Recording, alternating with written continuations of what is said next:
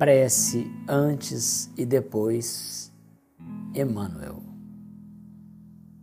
Antes de observar a presença do mal, roga ao Senhor para que os seus olhos se habituem à fixação do bem, a fim de que depois não se te converta a oração em requerimento desesperado.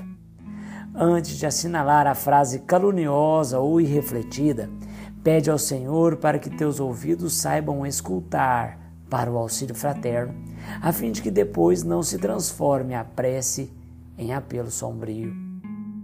Antes de caminhar em direção do poço em que se adensam as águas turvas da crueldade, implora ao Senhor para que os seus pés se mantenham na movimentação do trabalho digno, a fim de que depois não se te transfigure a petição em grito blasfematório.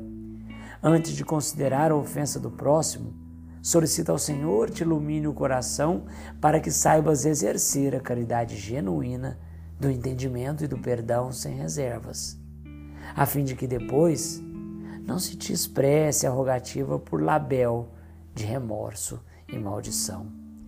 Todos fazemos preces depois que o sofrimento nos convoca à expiação regenerativa quando o processo de nossas defecções morais já coagulou em torno de nosso espírito o cáustico da aflição com que havemos de purificar os tecidos da própria alma.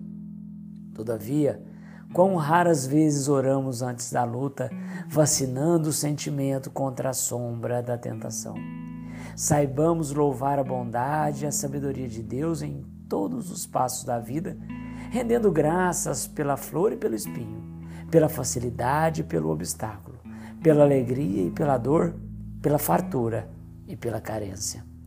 Agradecendo ao céu as lições diminutas de cada instante da marcha, aprenderemos a tecer com as pequeninas vitórias de cada dia o triunfo sublime que na grande angústia erguer-nos-á para a alegria soberana, capaz de levantar-nos para sempre à plena luz da imortalidade.